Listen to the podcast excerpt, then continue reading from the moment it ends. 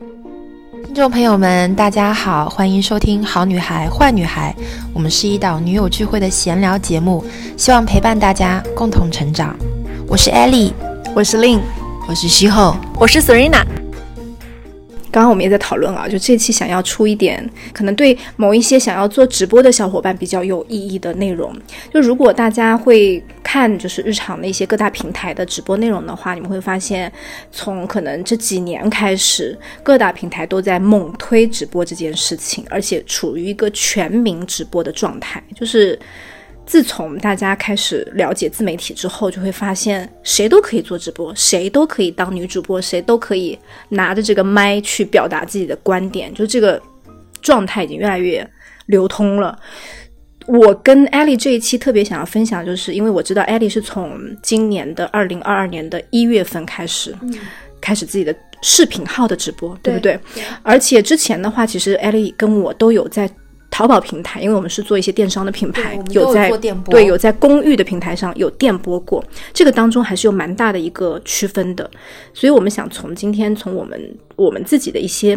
啊亲身的体验当中去跟大家分享一些经验和体会，嗯，所以艾丽，你之前在做去年电播的时候，跟今年做视频号直播的时候，是不是有蛮大的一个不同的？嗯，我觉得我更重视直播这件事情了，就是你意识到直播其实对你的商业。整一个供应链和闭环。都是一个非常重要的一个环节。这个怎么理解？嗯，因为我们以前做淘宝的时候，其实是把它当做一个任务在做的，就觉得我要上新了，我通过直播这件事情去展示一下上身的一个效果。然后，因为我是呃微博是大本营，所以我以前是微博和淘宝都会开。嗯嗯，但是你从微博跳转到淘宝去做付费的这件事情，又非常的又又多了一道。但是在淘宝上面，其实很少有人进。嗯，淘宝直播去看，就是其实电波它流量不是特别好，所以以前因为我们在这件事情上没有没有吃到甜头，或者说没有正向反馈，没有正向反馈，所以我们就觉得它是一个任务。哦，那我每个月上新，那我就播一播。然后有店庆，我们就播一播这样子，也然后也觉得直播这件事情离我们特别远，因为大的其实直播的头部的主播就已经定死了，嗯，就觉得好像我们在直播这件事情上也没得玩头，嗯，好像是为了做而做，对。然后今年我们自从开始做视频号直播，确实打开了一些些的局面，原因是因为其实我们之前很多年私域的累积，通过视频号直播，呃，被。被激活了，然后也因为视频号直播在微信生态里面，它离粉丝更近，离我们的社群很近，所以我觉得呃有瞬间就是被唤醒的感觉。懂啊？我我觉得我离我的我离我的粉丝更近了。嗯，就是我觉得今年视频号直播让我。意识到直播这件事情的重要性，这是一个很重要的一个点。所以，如果现在在听我们播客的小伙伴，如果大家要就是想要去做一些跟直播相关的东西，其实我觉得现在视频号直播还是一个比较好的一个窗口。现在还在红利期，然后包括每个人都有微信，所以你。啊，比如说你上传短视频到自己的视频号，然后在视频号开直播，其实它整个路链是通的，它可以为你的这个人去做一个三百六十度多维度更全面完整的一个展示。没错，就是别人加了你这个微信之后，他可以看到你的短视频，然后你有直播，他也可以预约，他进了你的直播间，他还可以去。听你讲话，然后如果你要卖东西，还可以买东西。它就是它整一个都是一个完整的闭环。我跟大家讲一下啊，就是这个其实在这个背景的部分，是因为因为微信这件事情是我们广大的这个。就是中国那么多亿的这个人口，就是大家都在用的一个社交的一个软件。那如果你想让一个人从购买东西的平台上，我今天是淘宝买，明天我也可以京东花大钱把你引到京东去买，只要哪里有优惠券，我就去哪里买，这个忠诚度是没有那么高的。但是如果你想让他换一个社交的软件，不可能。我可以跟大家说，在此时此刻的中国是很小很小的可能，因为大家已经非常熟悉用微信了。对，所以就是大家听令刚那段话，他想表达的，我觉得很重要的一个点是说，关系的产生其实是人和人之间、个体和个体之间的产生，人跟人之间的这个。呃关系，它是可以通过深度的交往和时间的复利越来越深厚的。也就是说，粉丝也好，用户也好，其实他是认人。你越展示你这个人，你越散发你的人格魅力，你越能够通过你的表达和你的产品和服务去去给别人创造价值，别人就越认你。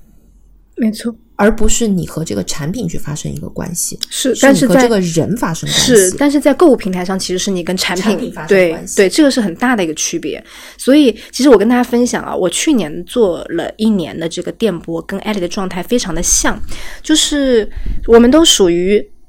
你当时不是说过一句话，上播一条虫，下播一条龙，就是我我我现在还是是是吧？就是上播的时候觉得哦，OK OK，我完成任务，这两小时把任务解决掉，OK 了，可以了。下播之后觉得哦，终于结束了，是一种非常释放的感觉。但其实这不对，说明你不 enjoy 这件事情。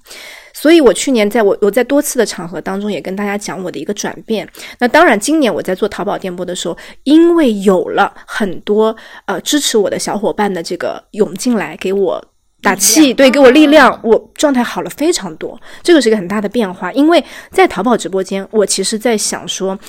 有人跟你互动，这个很重要，不然真的只有你跟这个货品在那边一种。推销和宣传的这个模式，这不 OK，不 OK，不 OK。对对对，但是这个时候有人进来，真的问你说：“令姐，令姐，我买了这个东西，我尝过这个茶了，好喝。哎，可但是我泡的时候可能还有一些问题，水温怎么弄啊？杯子应该选什么？好，这个时候你滔滔不绝，可以给到很多很多的信息，你会觉得不无聊，大家听得很有用。有用这件事情，我觉得是真正做直播让人和人产生意义的那个。最重要的东西。那今年在艾丽的这个，我因为我从他一月份他跟我说要做直播，我真的有密切的关注。然后呢，我就每次一开始我有时间的话，我可能还会经常跑进去听好久。那后来可能自己忙起来之后，我听的少，但是我会看到他像你这样是每周一、每周四，对吧？有有一个视频号的。直播，而且它分得非常清楚。周一是一个干货内容的一个呃分享，周四是一个跟它的产业有关的一个宣传，所以它有内容上的区分，不无聊，不是重复性质的。所以我在看的时候就会发现，哎，在视频号上面，在这微信的这个社交媒体上面、软件上面的这个沟通，确实让人跟人的距离更近了，而且甚至艾丽在。我们上一周的那个，呃，好坏女孩的线下见面会上就有粉丝，我们在吃饭的时候，粉丝就说，而且他说你们要一定要去看艾丽的这个，呃，礼拜四的那个所谓的卖货直播，因为在卖货的过程当中，你还能够听到他讲好多有意思的观点，他会穿插到那个穿衣服啊什么什么什么里面去去讲，确实是这样，因为他的社交属性很强，大家进来之后时不时会给。给你抛一些话题，然后这个时候你就会针对大家说的话题。我举个小小的例子，有一次看艾丽直播的时候，她穿一件无袖的裙子，然后可能就下面有小伙伴会说：“艾丽这件衣服好好看哦，但是我手上有掰掰肉，我手上有点肥，手臂有点肥，我可能穿不了。”艾丽立刻就把这个女生要自信这个观点抛出来，因为我一直是有一个观点，我觉得这个点是叫全局观。啊，还有包括我经常讲的这个基本盘，就是很多女生她可能会因为手臂粗、小腿粗、腰粗或者某一个局部而自卑，其实真的是没有必要，因为我们的呈现是一个完整的一个形象，它是全局的、全视角的，所以真正。让别人觉得你到底是一个怎么样的人？它其实是一个，嗯，多个维度的一个综合。它包括了你的言谈举止，包括你是不是讲话言之有物，包括你的妆容、你的搭配，啊，你的身材。呃高矮胖瘦，就是这些东西加在一起的一个综合分，它是一个全局的。所以手臂有没有掰掰肉，其实我觉得真的不重要，因为没有人一看到你就说“嗨，丽，你手臂好粗啊”。嗯，没有人的视角是落在局部的。是啊，他人的这个视角，他你看你这个瞳孔这样子，它其实是一个一个全景。扇面，它就对，它是一个扇面，它就是包括你你在的这个环境，其实是给你加分还是给你扣分，对吧？就所有的这些都是都是加载。在一个人身上的，所以它这个东西是一个全局观，然后我就会在直播间就着这个东西，顺着这个东西说出去，也是希望通过我的直播间给我的粉丝更多的赋能，让他们知道说，哦，就是其实穿衣服不用太在意这些东西啊，不用太在意这些东西。然后我想。就我们第一个部分还是想和大家分享，就是如果大家也有自己想要表达的内容，或者说是也想要往啊打造 IP 啊，或者说是想要尝试玩一玩，其实我觉得视频号的直播还是一个很不错的一个游乐场，大家也可以进来玩一玩。然后接下来我想嗯和已经在做的一些小伙伴分享一些我们自己的啊心得吧。嗯，因为很多人他都会觉得说，好像直播为什么有些人做得好？有一些人天天播，可能已经播了一百场，就还是这样子。我觉得其实里面还是有一些方法论的。我觉得这个，呃，因为我们也做了很长时间，其实是可以和大家分享一下的。我我觉得我们可以就是一人说一个观点，然后补充下来。首先，第一个就是我觉得大家要意识到，就是你做直播，你到底是为了什么而播？就是很多人还是比较盲目的去播，那我觉得如果你是盲目的，你没有目的的话，你就不知道如何去啊制定一个检验的标准，你不知道何为好，你就不知道该怎么进步。所以我觉得标准的制定是重要的。那么。首先，一些数据大家是需要去关注的。首先是你的场观有多少人看过你的直播，这是一个非常入门的一个要关注的数据。啊，第二个数据其实是你的新增，因为即使你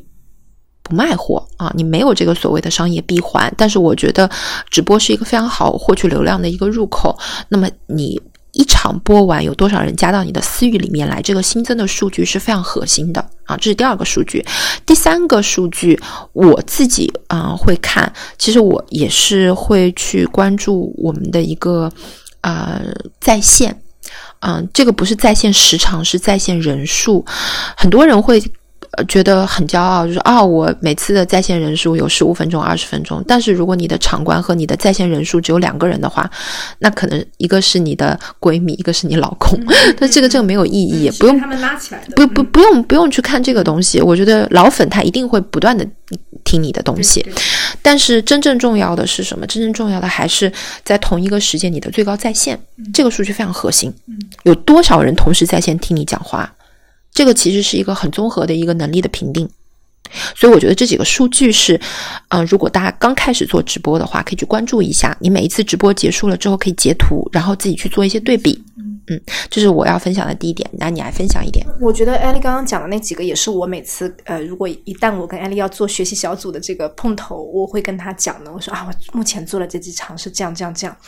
呃，我我开始做视频号的直播，可能才。三四场的时间，那是完全在艾丽的鼓励之下啊，我觉得诶，我想要尝试这件事情，而且自己的这个意愿还是比较强的。所以之前艾丽跟我说，她说诶，你最近做的怎么样？我是说我还蛮开心做这件事情的，这个很棒，这个发说明我的这个呃起心动念其实是是一个非常好的一个开始。刚刚艾丽讲到说有一些呃小伙伴可能想做直播，但是不知道这个路径在哪里，或者说我到底是要卖货还是表达自己。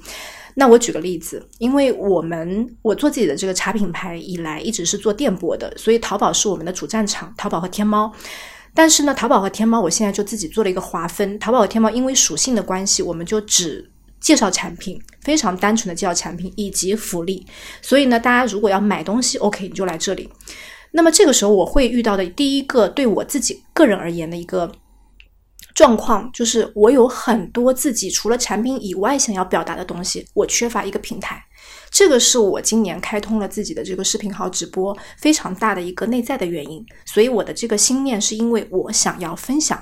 所以在这个非常单纯的目的之下。我开通这个视频号，我在每一次做准备的时候，我想跟大家分享的是，如果你跟我一样哈，我暂时没有，我没有东西产品，硬要在这个呃也没关系，对，没关系，没关系，你可以做去尝试它，就像我们说的是一个 playground，是一个游乐场，去你去玩一把。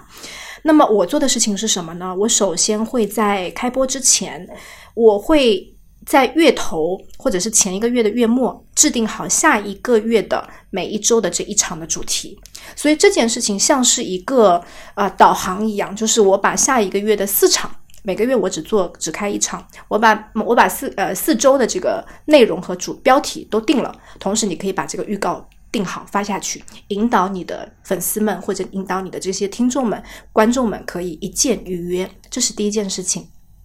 那么在做这件事情的时候，有一个方法，就是说你要去梳理我这一个月大概想要分享一个什么主题。那这个主题我觉得有连贯性是最好。那如果没有连贯性，你起码知道我大概每一周会要讲一个什么内容。你有了这样一个谱之后，有了这样一个 map 之后，你就可以在那个上面去啊，一周一周一周的拆解。所以这个是我自己的一个方法。因为有了这个东西之后，我会非常非常笃定。我即使平常工作很忙，但是到了这周五，我提前一天或者当天看一看，哦，我今天是要讲这个，我就非常有数了。所以这是我的一个方法。然后第二点呢，就是我自己在这个三场的直播当中，我想出了一个可以让它效果最大化的路径。那天还跟艾丽在说，我说我发现我每一次准备一场这个视频号的直播，我需要出内容。那我这个内容大纲我会大概写一写的，但是呢，我发现我写完之后的这个大纲，诶，我为什么不录一个短视频呢？同步发上去，然后我在短视频里面它有一个功能，又可以去链接一个公众号的链接，然后我就把这个大纲更细化一点，变成了一篇文章，图文的形式。所以，我从开一场直播，我的素材它可以成为直播的大纲，它可以成成为一个短视频的内容，它可以成为一篇公众号的图文的。文字还可以成为大概五篇的朋友圈的内容。哎，对对，还可以继续拆解，而且关键是这个公众号，如果一旦有人读了之后，公众号里又可以加一个小小的插件进去，让大家预约你的下一场直播。所以这样的一个圆圈一个闭环之后，我会发现我的力气只花了一份，但是我收获了七百二十度的全维度的一个内容的立体感。所以这个是我觉得我在做的时候玩的比较有意思的一个方法，我我正在继续测试当中。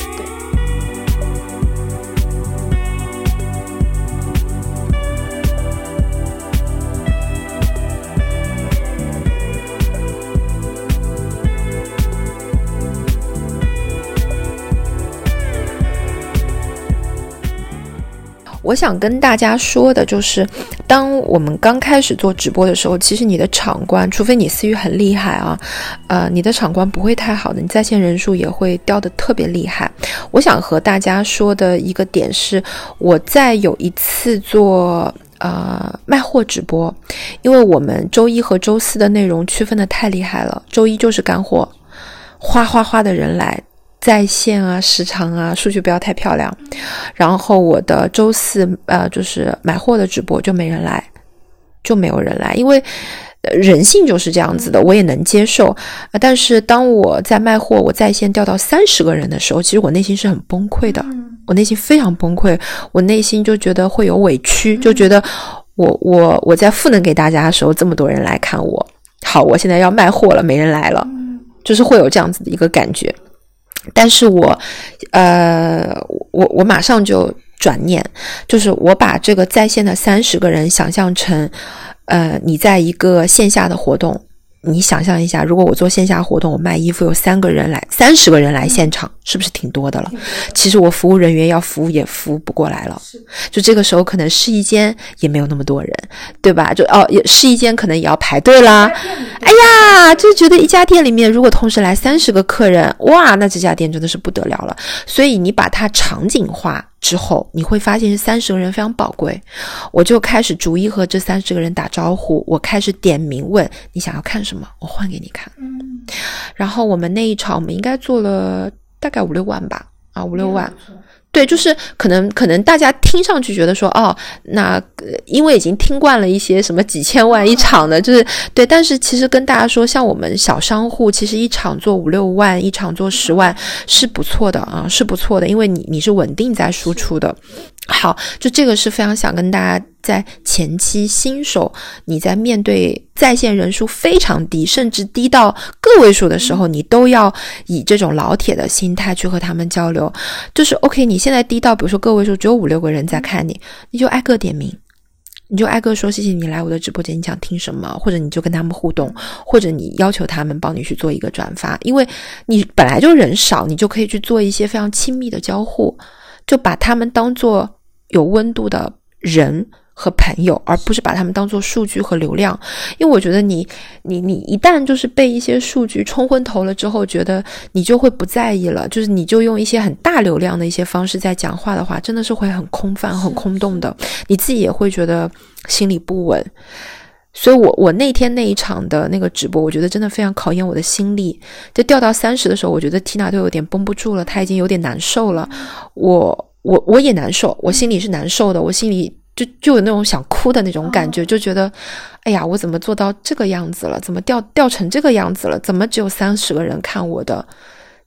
看我的直播了，那你想，我以前就是在线，在线，我随随便讲一个什么东西，两三百人，对吧？在线这是很正常的。我现在卖货了，就没有人来看我，你会对自己有质疑的，你会心里面很不舒服，你会觉得很不舒服。但是我觉得，我听完你讲这一段，我觉得是这场直播带给你非常大的收获。我觉得是有收获的。我当时我就我就忍住，我就忍住。我换到前几年，我肯定关了。啊，对，对，我觉得你以前是会这样做。我换到前几年，我一定关，而且会非常生气，整个人会非常的把脾气摆出来。我我那我就是忍住，我忍住了，而且我觉得哇，我想象了一下，我觉得线下有三十个人同时在看我这个介绍衣服，哇，那挺。挺厉害的了，对啊，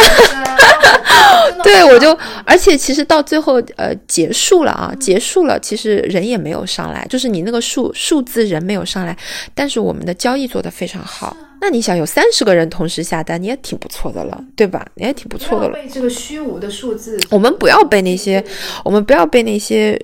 那些所谓的数据给绑架了，因为。什么到底什么是流量？流量难道不是一个一个有温度的人组成的吗？没错，我觉得艾丽这段我非常有感触，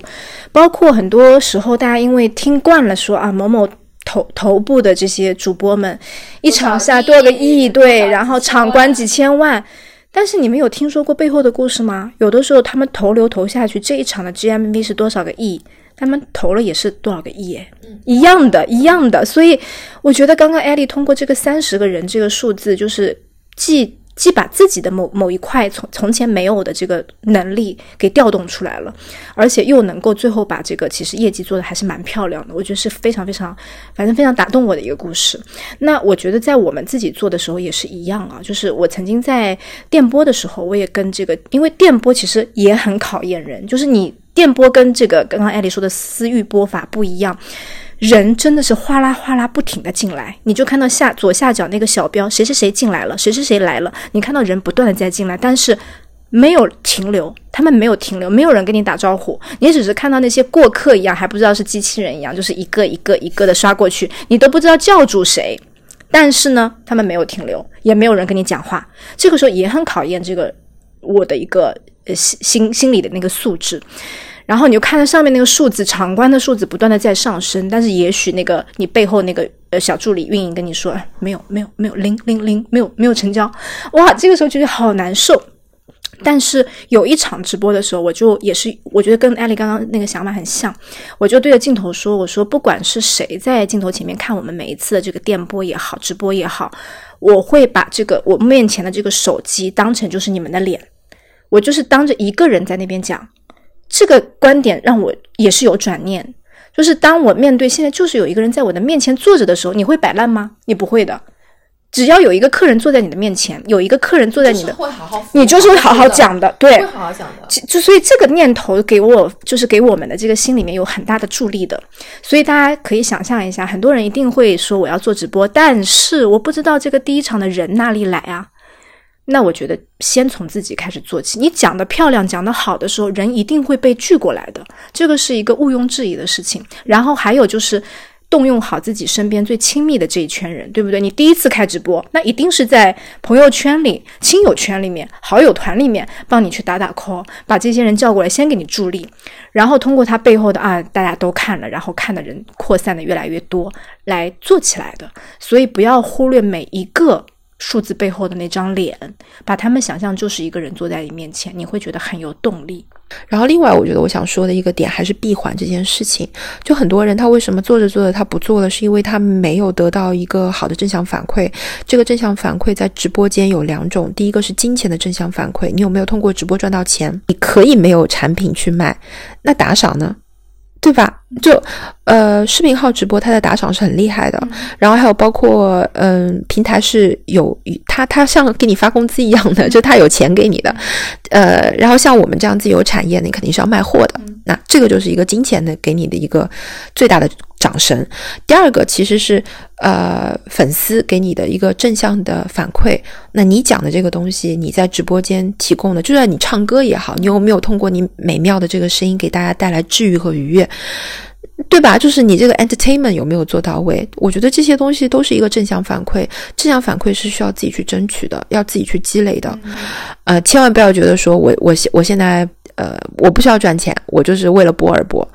你如果为了波尔博，你很快就会放弃了，你真的坚持不了多久的。所以大家一定要主动积极的去要这个正向反馈。你就算在直播间你不赚钱，你都可以说大家给我打赏一波。就是我之前的一个特点，就是我去倒杯水啊，大家该刷礼物的刷啊，不要停，不要停。我来之前，我我坐下来之前不准停，给我刷礼物。就是我会用这些玩笑话，但是其实这个玩笑话背后就是我在问大家要。主动的要正向反馈，就是你要告诉我我做的这个事情是对的，那要不然我为什么要做这个事情呢？对吧？所以就是你你你你要撒娇，你要去要这个东西，这样子自己才能够在在这个离目标越来越近的这条路上努力的再往前跑一跑。然后我还想跟大家说的一个点呢，就是，呃，之前我其实也有。呃，收到过我们的这个播客，有小伙伴可能是想做这这方面的事情。有过一个留言，我刚刚突然想起来，就是问我说：“哎，令姐，你你我有听过你之前说你在做直播，可不可以介绍一下，如果我新手要做直播，有什么什么的啊起步的一些方式啊？”那今天其实我们有介绍到很多了。那还有一点，我觉得特别重要的就是，有很多人会觉得说，我不好意思发那个直播的预告的海报。诶，我做了海报了，或者说你要我在朋友圈里面大肆的吆喝，说我今天晚上有一场直播，你们来看哦。我不好意思，这这样的小伙伴，我觉得你可以去听一听我们之前曾经有一期播客叫做“你今年还发朋友圈吗？”其实是一样的道理。为什么不好意思？你其实自己并没有接纳自己做直播这件事情带来的那个，就是你自己没有接纳这件事情，或者说你自己觉得这件事情是不是价值不高啊？会会不会给别人带来麻呃困扰啊？我跟大家说，大 V 头部的周杰伦开线上演唱会，他都要大肆铺天盖地的宣传呢，有什么不好意思的？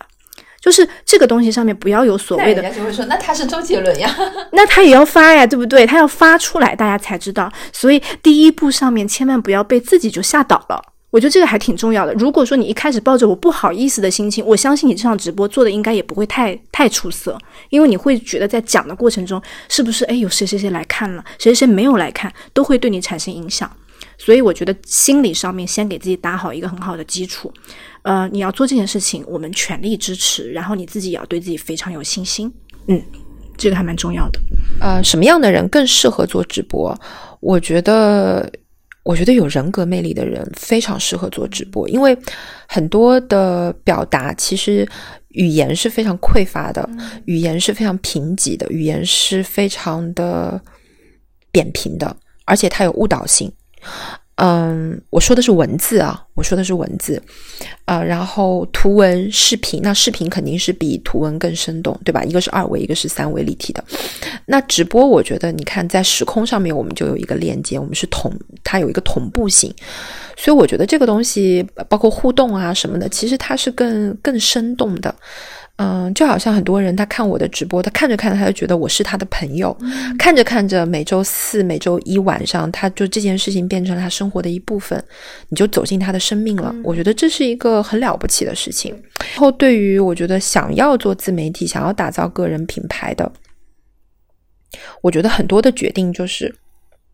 还是。对自己高度的一个认知，就是你足不足够了解自己。其实我有很多私教的学员都是想要往直播这边走的，但是我觉得这个很看个人的个性。就很多人，什么样的人他不会去做直播？朋友圈，呃，锁半年的，三天可三天可见的，或者说是朋友圈他可能一个月憋不出几条的，就他没有分享欲，他没有表达欲，那你也不要去做直播。你不可能逼着自己去表达吧？你本身就要有这样子的一个分享的和表达的一个冲动，你才能够把这个直播做好啊！我觉得这个是一个天性使然的一个事情啊，天性使然。有些人他就是在直播间，他就是生龙活虎，而且他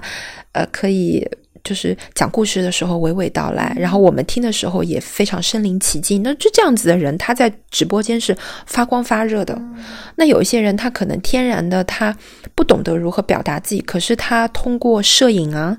啊，通过文字啊、文章啊，就这个是他更好的表达的工具。就所以大家都是充分的为自己做负责任就好了。你的直播间你自己做主。我的使命，我觉得就是。啊，让唤唤唤醒大家，就是让更多的女生去帮助更多的女生，不是一个高位往低位走，而是说普通女生之间的相互的扶持和支持和友善啊，我觉得是这个对。然后第二个，我觉得还有就是在直播间的一个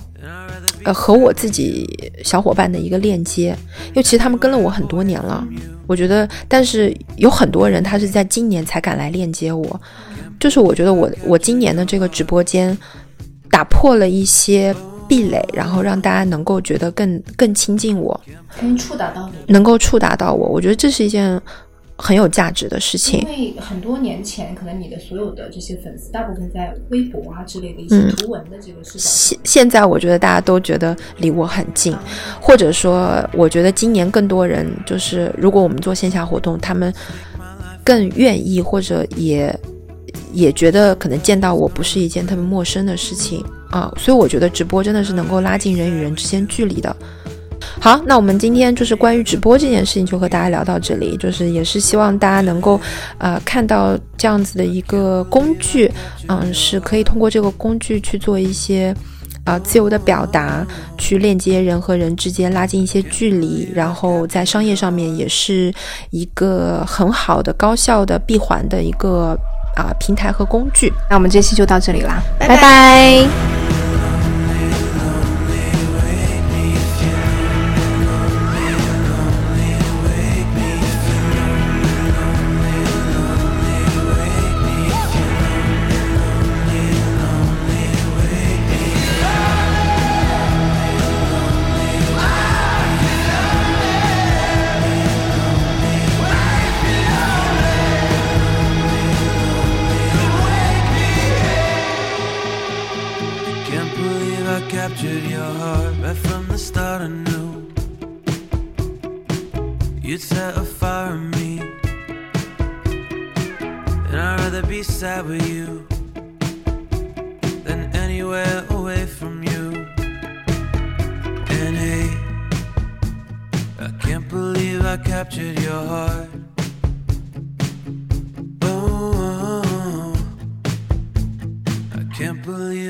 Captured your